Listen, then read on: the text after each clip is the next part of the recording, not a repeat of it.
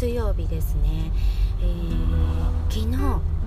えー、緊急事態宣言発令されましたね。で静岡市でも夜遅くになって、え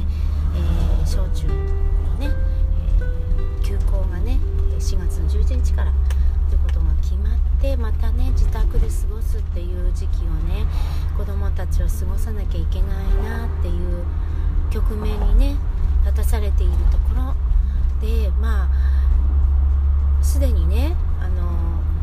静岡市では昨日そういうことが発表になってましたけども東京とかねその主要都市ではねもう前々から5月のゴールデンウィーク明けまでの休校というのが決まっていたので、まあ、おそらくそういう流れになるんじゃないかなっていう予想はもちろんしていたところだとは思うんです皆さんね。でそういった時に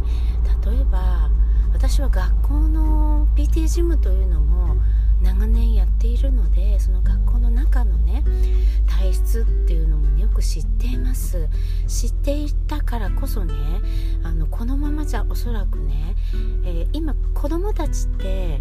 そのインターネットにネイティブなんですよね。生まれた時からインターネットがの環境がある状況インターネットを使いこなしていかなきゃいけない子たちなんですよ。それなのにそれを教えるね大人がね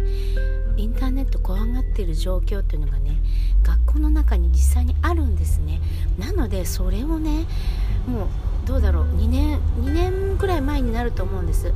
5G が来るっていうのは分かってたのでいやもう本当オンラインのことウェブのことを人もちゃんと知ろよっていう意味も込めて、まあ、ちょっと無謀ではあったのかなって思うんですけれど私がたまたまねそういうこうウェブのことを扱っているのでっていうことでね例えばまず PTA っていう組織はね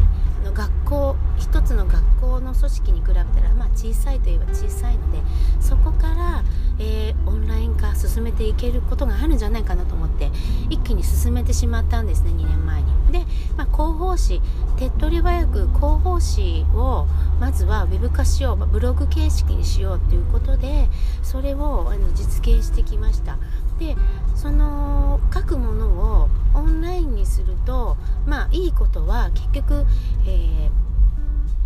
ー、ペーパーレスを進められることができるんですね。まあ、これはこっち側のなんだろう配信する側の,、まあ、あの一方的なお願いのように思うかもしれないんですけど例えばね、えー、資料のね PDF はねダウンロードしてくださいっていう形でお願いしますでダウンロードするはいいけどそれを印刷する環境がなかったりそもそもネットワーク環境がねあのスマホしかスマホのデータ通信しかないっていう場合はねまあいろいろ不都合あったりすると思うんですよね。自分の趣味とかそういうものにデータって使いたいって思うとそういう学校のねそういうものにねデータ食っちゃうわけって思う方もねいらっしゃるかと思うんです。まあそこはごめんなさい。もうその人の都合でやってもらうしかないと思いながらね。もしそういう環境がなければ紙でね出すのでいてくださいねっていう形で去年あたりはね PT PTA 総会の資料もどうだろう？印刷するとね16ページぐらいの両面髄なのでまあ8枚1人当たり8枚ぐらいのものの1冊ですよね。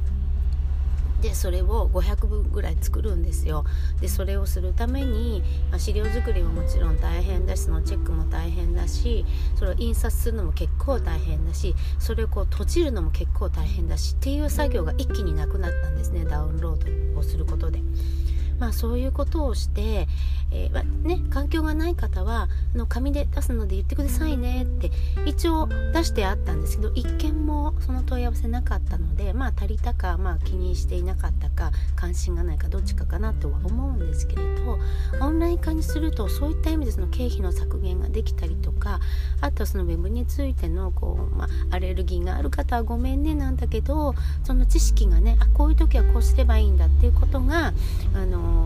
分かるようになってくる。でもうこの先はもうそういうことばかりそういうことの連続になってくると思うんですが、まあ、先にねあの大したことのないあのことというか PTA 大したことないって私が言ってはいけないと思うんだけど実際のね正式書面のね、えー、の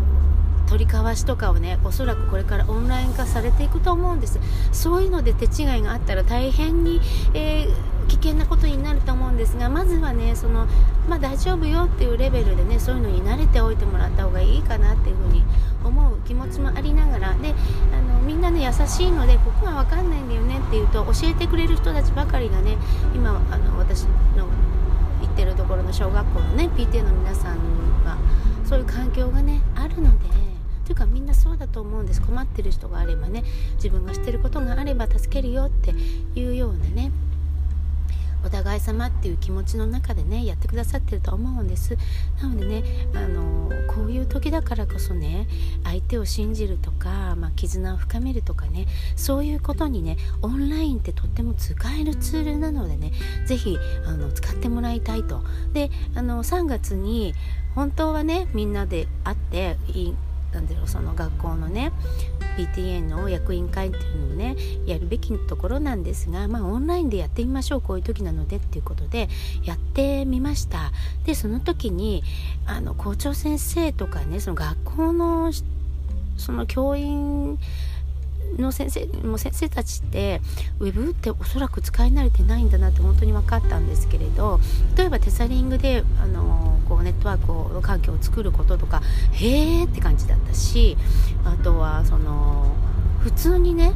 えー、そのパソコンのね前に座ったらみんなが目の前にザって集まってきている状況にびっくりしていてであの、この場でねその委員会をねやっているのと同じ感覚でしたっていうことをね校長先生も言われていてすごいいい経験をさせてもらったって喜んでいただいたんですけれど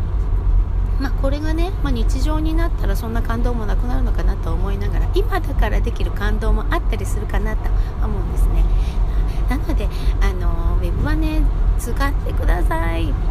まあ、セキュリティ上の問題もあったりするんですけれどその元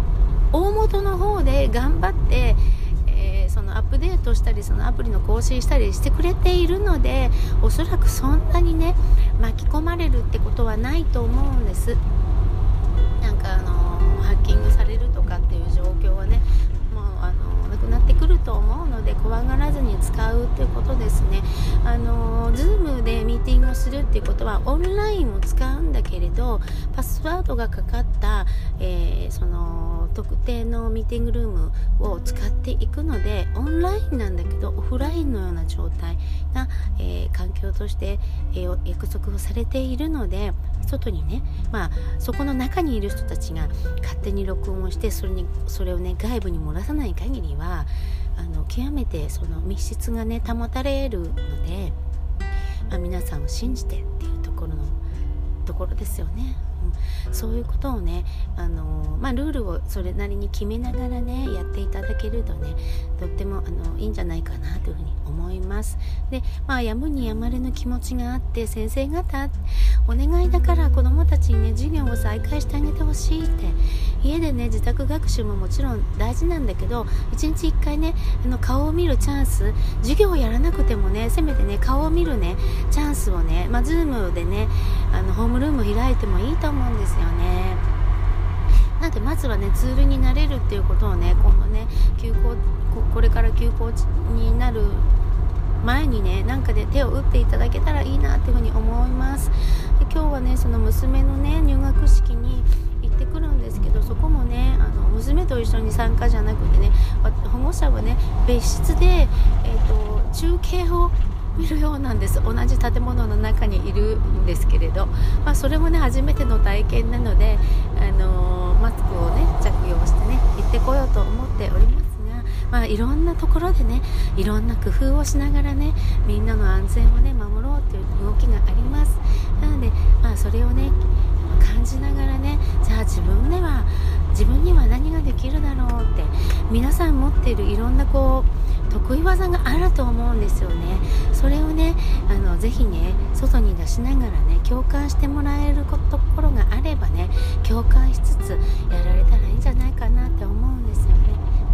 ぜひねこういう時だからこそ自分には何ができるかなって考えながらね言っていただくとねこのね何とも言えない閉塞感をねちょっとね明るい気持ちで過ごしていただけるんじゃないかなというふうに思います。ということであの今日は終わりたいと思います。はい、ラスタイルデザインの宮城島ひとみがお送りしました。救急車鳴ってますけど大丈夫ですよ。みんな頑張っていこうね。